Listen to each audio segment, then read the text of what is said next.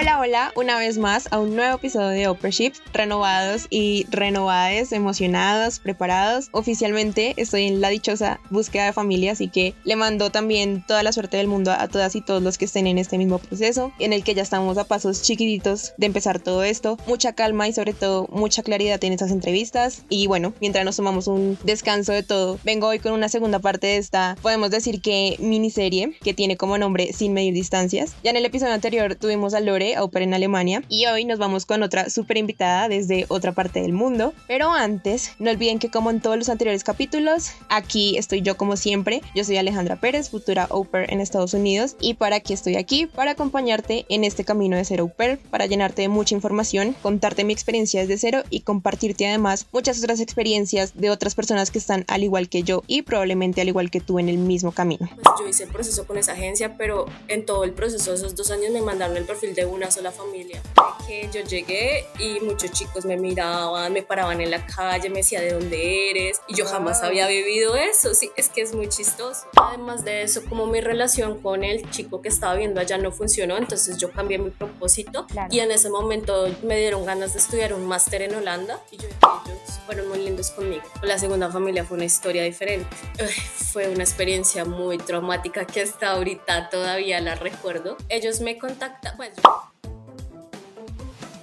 entonces, ahora sí, me alegra mucho poder continuar con este espacio en este podcast. Sin medir distancias, es una serie de tres capítulos en los que me comprometí con ustedes a mostrarles las diferentes alternativas que podemos encontrar en el programa Sí, yo voy a ser au en Estados Unidos, pero seguramente muchos de ustedes están interesados en otros países, en otros idiomas y en otros tipos de experiencias. Entonces, bueno, aquí estamos y hoy vamos además con la segunda de nuestras invitadas. No se pierdan la oportunidad de escuchar el primer capítulo con Lore, au en Alemania, y luego si vuelven y nos siguen con esta continuidad en la que nos acompaña nuestra gran invitada Eli de Colombia. Eli, bienvenidísima. Me encanta saludarte por fin hoy. No saben la de cosas que tuve que rebuscar y hacer para que Eli nos esté acompañando. Te busqué por cielo, mal y tierra y por fin tenerte hoy es un logro a mi proceso en este podcast, así que ¿cómo estás? ¿Cómo te trata la vida? Gracias por buscarme y nada, pues aquí estoy para lo que necesites preguntarme, para cualquier información que cualquier otra chica necesite. Estoy aquí para ayudar con mi experiencia y gracias de nuevo por invitarme y espero que este podcast lo pueda escuchar muchas personas y que le pueda ayudar a la gente. Esa es la idea, Eli, entonces muchas gracias por estar aquí. Empecemos con esto, explícanos un poquito de tu experiencia intercultural porque eres colombiana, pero vives en Canadá,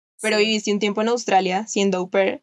De paso también fuiste au pair en Holanda y ahorita me estabas contando que también fuiste au en Bélgica. Entonces, como que, cómo, cuándo, por qué se presentaron todos estos cambios en tu vida? ¿Los planeaste y los buscaste? ¿Se fueron dando? No sé, ¿cómo llegas a donde estás ahora? Pues de todo un poco. Yo decidí ser au pair en el 2015, más o menos. Mentiras, un poquito antes, como en el 2014, recién yo salí de la universidad. Yo me gradué de nutrición en la Javeriana. Entonces, yo decía siempre como que yo quería salir del país desde que era pequeña. Decía como yo quiero conocer la Torre Eiffel, quiero, eh, no sé, ir a Holanda. Holanda siempre me gustó mucho. Muchas personas que yo había conocido habían hecho el programa, pero a Estados Unidos. Te soy sincera, a mí Estados Unidos no me entusiasmó mucho porque yo decía como yo quiero ir a Europa, mi sueño siempre fue ir a Europa. Entonces en ese momento yo tenía un, novio que estaba viviendo en Colombia, pero se fue a vivir a España porque la mamá como que lo pidió, como para darle la nacionalidad, porque la mamá ya había tenido residencia en nacionalidad. Se fueron a España y después terminaron en Holanda porque que ya tenía una relación con un holandés. El caso es que con este chico teníamos una relación en Colombia, después fue a distancia mientras él estaba en Holanda y fue primero mi sueño de ir a Europa y segundo, pues para que te digo mentiras, también como que querer estar con él en Holanda me influenció un poco querer ser au pair. Conocí el programa de au pair, apliqué primero por una agencia, me hicieron todo el proceso, los papeles, el inglés, ellos tenían para varios países, pero la verdad se demoraron muchísimo. Yo estaba como prácticamente desesperada por irme. Yo empecé a mandar papeles en el 2013, imagínate, y me fui hasta la mitad del 2015. Wow, ok,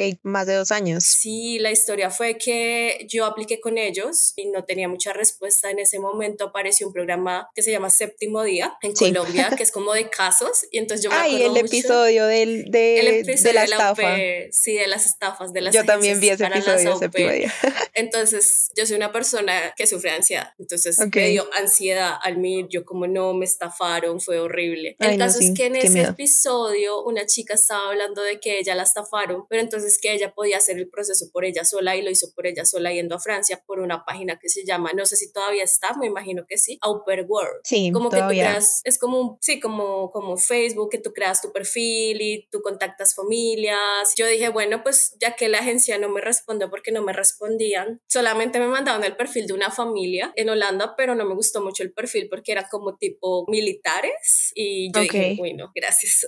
Pero tú ya habías hecho proceso con ellos, es decir, tú ya habías tenido que pagar algo, o sea, porque si estabas ya buscando familia y todo, eres porque ya iba súper avanzada con la agencia. Sí, yo había pagado en esa época, en el 2013, como dos millones de pesos y esos dos millones se perdieron porque yo les mandé todos los papeles, hice mi perfil, hice fotos, pues lo que muchas chicas tienen que hacer, que las fotos, que el video, que las referencias de que habías cuidado niños. Entonces, nada, pues yo hice el proceso con esa agencia, pero en todo el proceso de esos dos años me mandaron el perfil de una sola familia y trataban de meterme como familias de Estados Unidos, pero yo decía, no, es que yo no quiero ir a Estados Unidos. A mí me dijeron que me podían poner en Holanda porque me mandan, o sea, no quiero. Y yo les decía, no, de verdad, muchas gracias, pero no quiero. El caso es que me metí a esta página Upper World. Yo dije, pues si ella pudo, yo también pude. yo también puedo. Creé mi perfil. Entonces, de que abrí mi perfil hasta que encontré la familia fueron casi siete meses.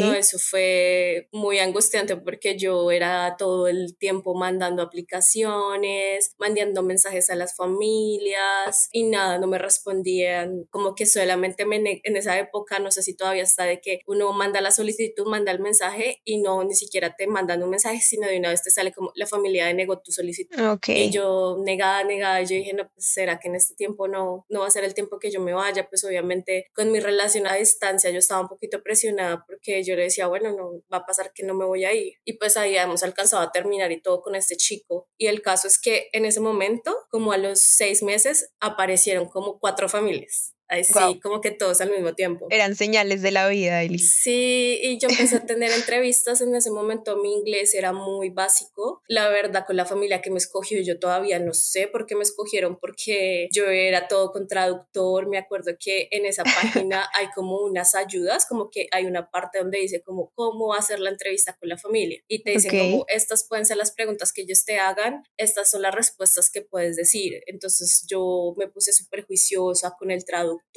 vi las familias, pero como que con ninguna me sentí conectada y con esta familia que me escogió, que era para cuidar dos niños, uno de cinco años y una bebé de un año. No sé, conectamos muy bien. Cuando ellos me hicieron la entrevista virtual, yo me acuerdo que en ese momento yo ya había conseguido trabajo en mi carrera en nutrición, estaba trabajando en una fundación de niños especiales. Entonces siento que como que eso me ayudó muchísimo porque como que apoyó mucho a mi perfil de que yo pues, claro. era nutricionista, estaba trabajando con niños con discapacidades, con condiciones especiales, tanto mentales como físicas. Te ha dado un plus también para tu perfil tener esa experiencia. Exacto. Entonces tuvimos la entrevista con ellos, tuvimos dos entrevistas y ellos me dijeron que también estaban viendo otras personas y yo como que decía, ay Diosito, por favor, que me, que me escojan porque me siento muy bien hablando con ellos, así yo esté haciendo maniobras para comunicarme. El caso es que al final el Señor me mandó y me dijo como, mira, te escogimos, nos gusta mucho tu perfil, queremos que los niños aprendan español porque la mamá de ellos había vivido en España, ella sabía español, yo no sabía hasta que yo llegué a Holanda y la señora me dijo, hola, hablo español, no te quise hablar español porque no quiero interrumpir tu proceso de aprendizaje inglés. Y yo,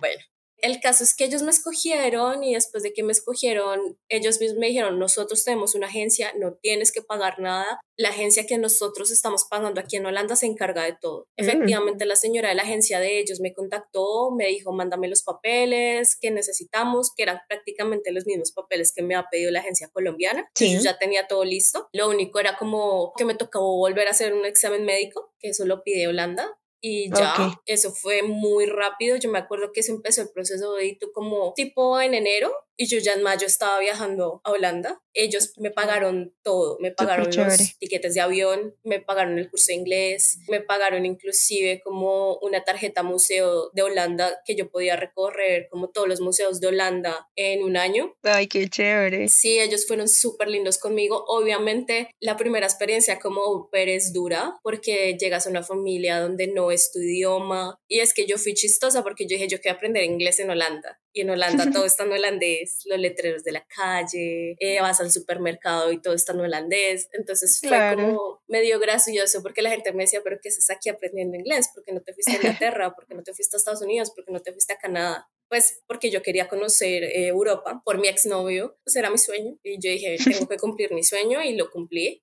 al principio con la familia fue un poquito difícil porque, como te digo, yo no hablaba en inglés ni holandés, entonces todo era por señas, por traductor. La señora sí al principio me dijo como, yo hablo español, yo te voy a ayudar al principio por unos meses, pero ya después tienes que aprender inglés, tienes que aprender a hablar. Claro, y yo creo que igual también era algo que tú necesitabas, porque como me dices, tú finalmente también estabas buscando mejorar tu inglés. Si quizás ella te hubiera empezado desde un principio y siempre hablar solamente en español, probablemente tu proceso se hubiera estancado Exacto. ahí. Y yo les agradezco mucho a ellos, o sea, yo en el principio, yo en ese momento había cumplido 23 años y en ese momento yo pues era la primera vez que yo había salido sola del país, uno lo ve como, ay no, maravilloso, yo me arriesgo a todo, cualquier desafío que me toque yo lo hago, pero una cosa es decirlo y otra cosa es ya estando ahí. La verdad, los primeros meses fue un golpe muy duro. Lo que yo sí les dije a ellos fue como, por favor, si hablo mal inglés, si tengo algún eh, error, corríjanme. Para algunas culturas, corregir es grosero. Y ellos me lo dijeron. Para algunos holandeses, corregir es grosero. Corregir el modo como hablas es grosero. Yo no me importa. Sean groseros, les decía, sean groseros conmigo y ellos fueron muy lindos conmigo. Ellos tenían muy buen inglés porque ellos dos trabajaban para dos empresas internacionales. Él trabajaba para Microsoft, ella para una farmacéutica muy grande y me ayudaron mucho. La verdad es que en cuanto a mi proceso de aprender inglés, yo fui muy disciplinada. Yo dije, tengo que aprender inglés y no me importa y así me toqué como convivir y soñar con inglés, lo hago. Entonces, digamos, yo buscaba tener conversaciones. Yo, digamos, era de las que yo me iba en el bus y le hablaba a cualquier persona como hola, ¿cómo estás? Soy de Colombia, háblame. la gente, digamos, por fuera del país es como muy linda. En Holanda, digamos que yo te digo, mi experiencia en Holanda fueron muy lindos conmigo, además porque yo vi en Ámsterdam, que es una ciudad pues multicultural e internacional, va mucha gente de todo lado, es, la gente es muy abierta de mente, les encanta conocer gente de otros países, entonces yo decía como, hola, soy colombiana, no, yo era el espectáculo allá. en Colombia era una persona, una niña normal, modestica, pues que los chicos así como que no miraban mucho, como que, ¿sí me entiendes? una más. están, sí, una más. Y en Holanda también me llegó el choque de que yo llegué y muchos chicos me miraban, me paraban en la calle, me decía de dónde eres. Y yo jamás había vivido eso, sí, es que es muy chistoso. Entonces yo era como, Dios mío, ¿qué es esto? Me sentí un poquito aturdida, pero al principio fue duro porque como te digo, cuando tú no tienes como las palabras como para, para hablar, porque no conoces el idioma, es difícil. Yo siempre, e inclusive ya después de, no sé, ahorita en el 2023, que pues hablo inglés aquí en Canadá, todavía lo sigo diciendo. Yo digo, yo tengo dos personalidades, una, una cuando hablo español y una cuando hablo inglés.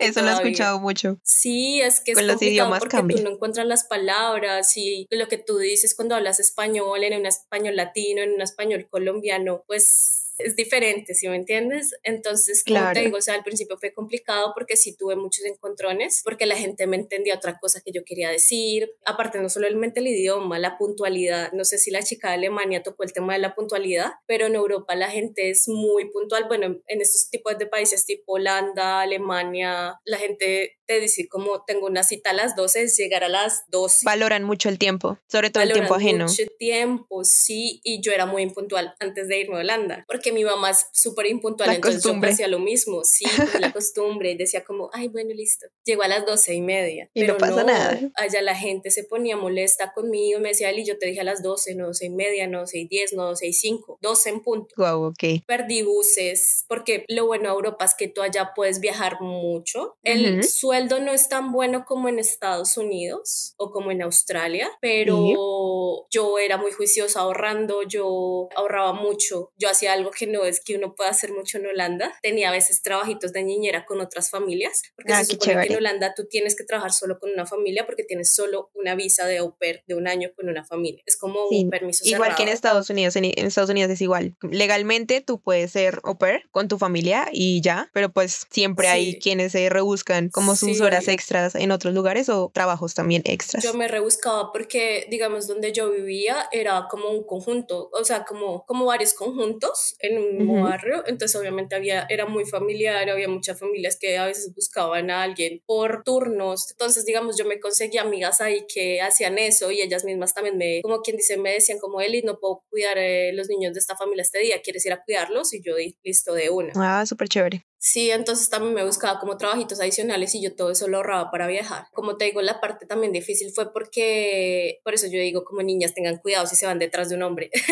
Mm. porque cuando yo fui a Holanda, la persona con la que yo estaba cambió muchísimo. Yo allá me fui detrás de él con una ilusión de tener una relación bonita, pero pues fue todo lo contrario. Y pues sí sufrí mucho porque yo dije como yo me estoy aguantando todo esto, yo ya soy una, lo que mucha gente piensa, yo soy profesional en Colombia, yo debería estar trabajando pues en mi caso como nutricionista, yo estoy aquí cuidando niños y detrás de este señor que no fue muy amable conmigo, o sea, detrás de mi exnovio, que la verdad fue una relación muy tóxica. Entonces, obviamente yo me sentía mal, o sea, me imagino que otras personas también lo han hablado, tú tienes como altos y bajos todo el tiempo, tú ahí te pones a prueba de qué tan fuerte eres. Entonces, sí, los primeros meses fue muy difícil. Ya cuando aprendí inglés, la verdad la gente se asombra, pero yo a los tres meses yo ya podía hablar inglés, ya podía sostener conversaciones, ya tenía terminología, porque mi clave fue, y espero que muchas chicas lo tomen como consejo, solamente hacerme amigos al principio de gente que hable inglés. Importantísimo. Yo sé que suena un poquito como que a la gente la toma y no, pues que le digo, o sea, como ay, no solamente coge gente extranjera, pero es que así le toca a uno, digamos, en mi caso me sirvió mucho, o sea, mis primeras amigas fue una de Inglaterra, una de Sudáfrica, una de Estados Unidos, solamente tenía una amiga que hablaba español, que era española, pero yo le dije a ella como, Sonia, háblame en inglés, no me hables en español. Aquí no conocemos el español. Exacto, y ella también fue muy bonita porque ya tenía muy buen inglés y me decía, listo, Eli, no importa. Yo le dije, es que yo necesito aprender inglés, o sea, yo vine aquí también para aprender inglés, yo no quiero que me hablen en español. Y yo he conocido chicas de otros países, o sea, tipo mexicanas, colombianas, de Costa Rica, que eran como, ay, no, salgamos con las latinas de este barrio o salgamos con las colombianas. y yo decía, no, y no, no es por ser grosera, es que de verdad yo tengo un propósito acá y mi propósito es aprender inglés y yo quiero tener conversaciones en inglés con personas que no hablen español, porque es muy tendiente a que tú intentas hablar con alguien inglés y esa persona sabe español, de una vez hace como el cambio al español, porque yo después de mi relación con este chico con el que me fue mal, salí con un holandés que él había vivido en Colombia y en Perú, y cuando yo no podía hablar bien inglés me cambiaba a español y yo le decía, no me hagas esto, por favor, sígueme hablando en inglés, corrígeme porque eso es beneficioso para mí. Claro. También digamos una clave que fue muy bueno para mi inglés es ver películas que ya conocía, pero las veía en inglés, con subtítulos en inglés. Una película que duraba por ahí una hora y media, dos horas, la terminaba viendo en seis horas porque yo paraba, buscaba el término, volvía a, devolverla. O, sea, tú súper juiciosa con tu propósito, siempre lo tuviste en cuenta, o sea, lo ponías encima de todo. Me parece genial. Además de eso, como mi relación con el chico que estaba viendo allá no funcionó, entonces yo cambié mi propósito. Claro. Y en ese momento me dieron ganas de estudiar un máster en Holanda y yo decía como pues para el máster exigen un nivel de inglés alto y yo estaba súper enfocada como no, yo quiero estudiar un máster en, en, Holanda, averigüé la universidad, me vi con chicos que estudiaban en la universidad, o sea, con chicos y chicas colombianos que estudiaban en la universidad súper pilos, es más, todavía los tengo en redes sociales. Y yo fui a la universidad, o sea, yo decía, no, yo quiero estudiar, ya que no fue la relación, entonces voy a hacer mi vida aquí en Holanda, pero en ese momento mi inglés no dio para tanto, hice un examen que se llama el TOEFL, que es parecido al IELTS, como los exámenes que te que nivel de inglés tienes. Lo hice dos veces en Holanda, o sea, gasté mucho dinero en eso, no alcancé. Y pues en ese momento no se dio la oportunidad de hacer el máster en Holanda. Como te digo, yo tuve una relación como un poquito tóxica con este chico, entonces yo terminé. En ese lapso que terminé disfruté Holanda, conocí mucha gente, me fue muy bien con la familia. Obviamente sí teníamos como nuestros disgustos, más por el cambio cultural. Que es normal. La llegada tarde, digamos, los holandeses son unas personas como muy, ellos tienen como sus agendas muy estructuradas. Entonces, por ejemplo, yo le tenía que decir a la familia como si ese día iba a comer con ellos o no. O sea, para ellos era súper importante. Digamos, si yo salía con mis amigos, ellos me decían, Eli, confirmanos si vas a comer. Y si yo no les decía, se ponían muy molestos conmigo porque decían, Eli, pusimos las tres papas y el arroz y la carne por ti. ¿Por qué no viniste? o porque nos avisaste media hora antes. Ahora, ¿qué vamos a hacer? O sea, eso es como que para los holandeses era un cortocircuito si tú no les decías o les avisabas por ahí media hora antes o cinco minutos antes. No, eso era terrible. También cosas como que en la familia yo estaba acostumbrada a que mi mamá me hiciera todo. Mi mamá me lavaba, me planchaba. Si yo dejaba algo prendido, digamos, yo siempre he tenido problemas de distracción, entonces yo a veces dejaba prendida las cosas, la plancha del cabello encendida, la estufa prendida, o sea, yo era un desastre. Todavía me pasa a veces, pero ya lo tengo más controlado. Entonces yo me acuerdo mucho un día que yo dejé la plancha del cabello prendida y la dejé en el piso y la señora prácticamente me dijo como que yo le iba a encender la casa, que yo era una irresponsable. Entonces esas cosas son muy duras porque tú no tienes a tu mamá para ir a llorar y decir, ay mamá, cometí este error y tu mamá te regaña, pero después te abraza, te da algo de comida, algo confortante. Entonces ahí fue cuando que yo aprendí como que yo dije, uy, estoy sola. A pesar de que yo vivo con una familia que ellos fueron muy amorosos conmigo, pero también fueron muy estrictos conmigo, lo cual lo agradezco un montón porque eso pues me formó mucho carácter y hizo cambiar muchas cosas que para mí no son buenas en la vida, como por ejemplo el tema de la puntualidad. Es cierto. Y el tema de que ellos me inspiraron mucho para que viajara, entonces ellos a cada rato me decían, o sea, afortunadamente fueron una muy buena familia. Yo digo que mi horario fue excelente porque yo solamente trabajaba tres días a la semana. Cada día mm, era de 10 horas, pero tenía el resto de días para mí, o sea, ah, cuatro días libres. Maravilloso, manifiesto que eso pase.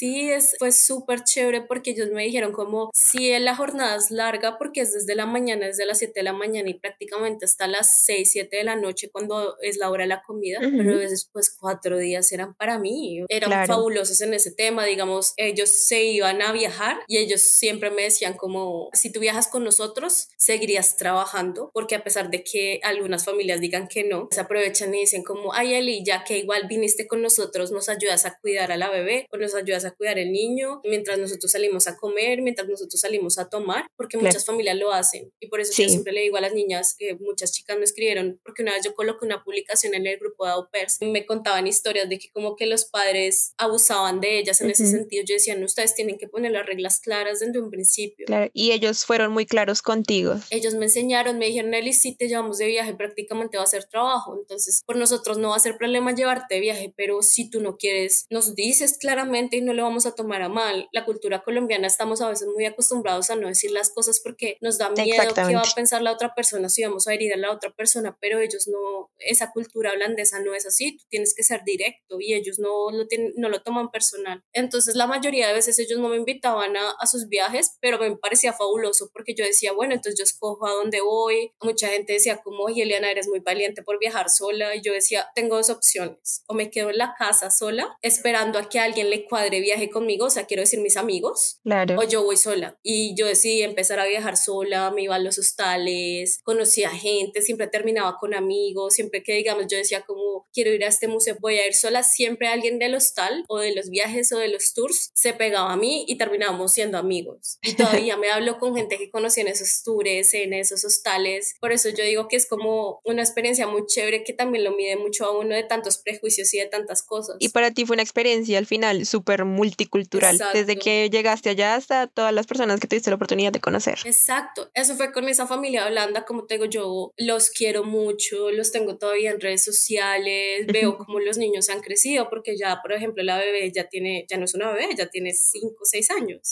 El niño también ya tiene casi 9, entonces, y ellos han tenido muchas au pairs, porque yo creo que ya van como en la décima au pair. Y ellos marcaron mucho mi vida porque, como te digo, fueron como unos segundos papás para mí. Cuando yo pasé por eh, meses muy duros por la relación que yo tenía tóxica, que era una relación de maltrato verbal, físico, psicológico, ellos siempre estuvieron ahí conmigo. O sea, de verdad fueron muy lindas personas. Como llegué a la familia de Bélgica, yo con la familia de Bélgica solo duré seis meses. Porque en esa relación tóxica hubo un tiempo que volvimos y el chico me decía como, ay no, te vas a ir, ya casi te vas para Colombia, porque la visa de au pair en Holanda solo dura un año y ya te tienes que ir del país. Ahí ya no tienes opción de no, extender. No, extender, no se puede como en Estados Unidos, no. Entonces yo dije como, entonces, ¿qué país es cercano a Holanda? Bélgica. Bélgica, Holanda son súper cercanos, tú puedes ir de un país a otro en 3, 4 horas. y yo me conseguí una ciudad en Bélgica que queda al norte, al límite con la ciudad donde él vivía. O sea, para ir a Holanda solamente tenía que viajar en tren una hora y media o una hora a veces. Ok. Entonces yo, impulsada por el amor tóxico, apliqué a esta nueva familia en Bélgica, allá fue un poco más fácil porque allá hay muchas agencias de familias. Yo averigüé y también una agencia me contactó. Repito, no tuve que pagar nada. O sea, por eso yo le digo mucho a las chicas, averigüen si el proceso lo pueden hacer ustedes mismas porque muchas veces las familias son las que pagan. O sea, como te digo, yo perdí esa plata de la agencia colombiana, nunca volví a saber de ellos, se desaparecieron y me imagino que a muchas chicas les habrá pasado lo mismo, pero a veces que si uno investiga más, encuentra el beneficio de que tú puedes hacer las cosas solito y yo lo hice sola, o sea, como te digo, el proceso de Holanda y el proceso de Bélgica yo lo hice sola, no pagué nada, las dos familias me pagaron los tiquetes de avión de ida y vuelta. Maravilloso, maravilloso, porque sé que también no siempre las familias les ofrecen el pago de tiquetes y todo, entonces súper chévere que tú hayas tenido la oportunidad de que las dos familias lo hayan hecho. Sí, entonces digamos, como te digo, con la primera familia en Holanda fue fabuloso, conocí mucha gente, me hice muy como un miembro más de la familia de ellos, fueron muy lindos conmigo. Con la segunda familia fue una historia diferente. Ok.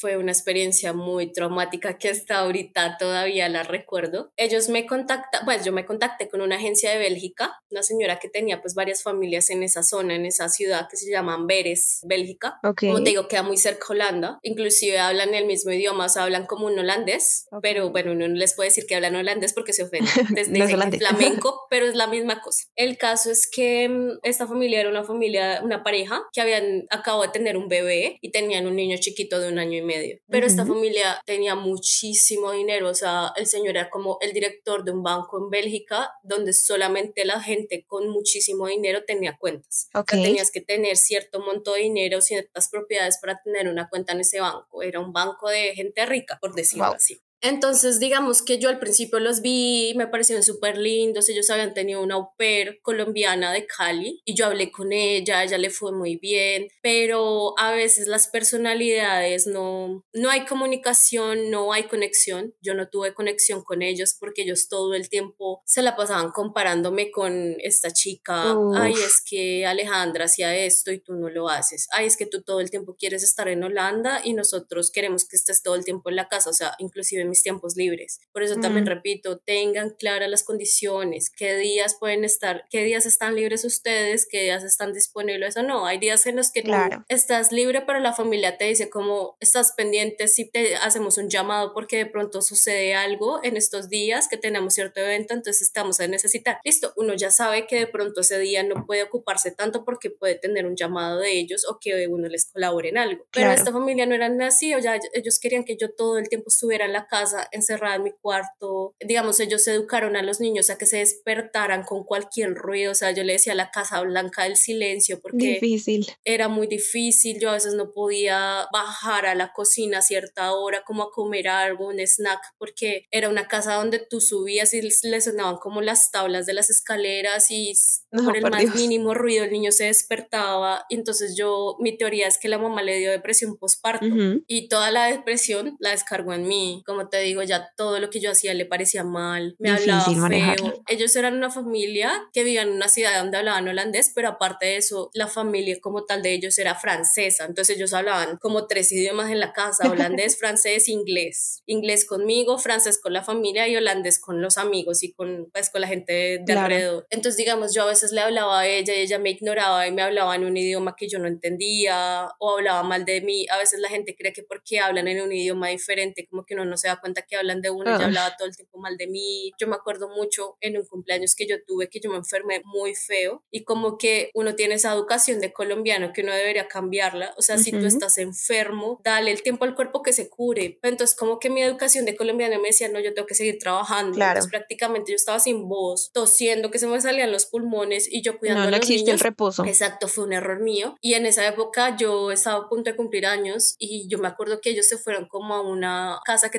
tenían en un pueblo, también de gente con muchísimo dinero. Y entonces a mí me tocó decirles, sorry, no puedo, de verdad me siento muy mal. Y como que no les gustó mucho, yo me devolví a la casa donde vivíamos todos, unas amiguitas habían ido como de visita, me decían, o sea, si no te sientas tan mal, sal con nosotras, es tu cumpleaños, no te quedes encerrada. Y yo dije, bueno, sí, y hice eso y resulta que ella había enviado como a la mamá a espiarme a ver si yo de verdad estaba enferma, o sea, sí estaba enferma, pero ya estaba un poquito más alentada, pero igual, pues yo no estaba cuidando a ningún niño, yo podía, o sea, según yo tenía la libertad de salir de la casa, no, eso fue un problema. Cuando ellos llegaron, tras del hecho los niños se enfermaron. Entonces, claro, me ah, echaron la culpa a mí. O sea, en parte sí fue culpa mía porque yo no debía haber trabajado así, pero también yo decía como, e igual si vivíamos en la misma casa también hubiera podido pasar, si me entiendes, porque compartíamos espacio. Entonces yo, yo les decía, yo bromeaba con mis amigos, yo como les digo, a mis virus no vayan hacia los niños ricos, se no los contagien. Sí, la verdad fue muy traumante. Esa señora, mamá de esos niños me hacía llorar mucho, como te digo, no. no. Hubo momentos que yo no podía salir de la habitación, ni para comer, ni para verme con mis amigos. Yo iba mucho a Holanda porque yo dejé amigos allá y, y no les gustaba. Prácticamente ellos me habían dicho que yo trabajaba también como tres días a la semana y un día al fin de semana, sábado, domingo. Y prácticamente terminé trabajando todos los días. Todos los días. Yo me sentía como una esclava, ya me gritaba mucho, o sea, yo en cualquier momento decía, esta señora me va a sacar a la calle, me va a sacar con todas mis cosas o me va a hacer algo. Yo llamaba a mis papás llorando y mis papás decían como tú qué haces allá, vente, nosotros buscamos la plata para que te vengas. O sea, por eso es que yo siempre digo, uno tiene que tener las reglas claras y si tú te sientes mal, mira, o sea, es difícil tomar el paso de decir, me voy de esta casa, pero hay que hacerlo, porque es que la paz mental de uno es primero y la salud, porque es que si se te afecta tu paz mental y tu salud mental, pues también se afecta tu salud física.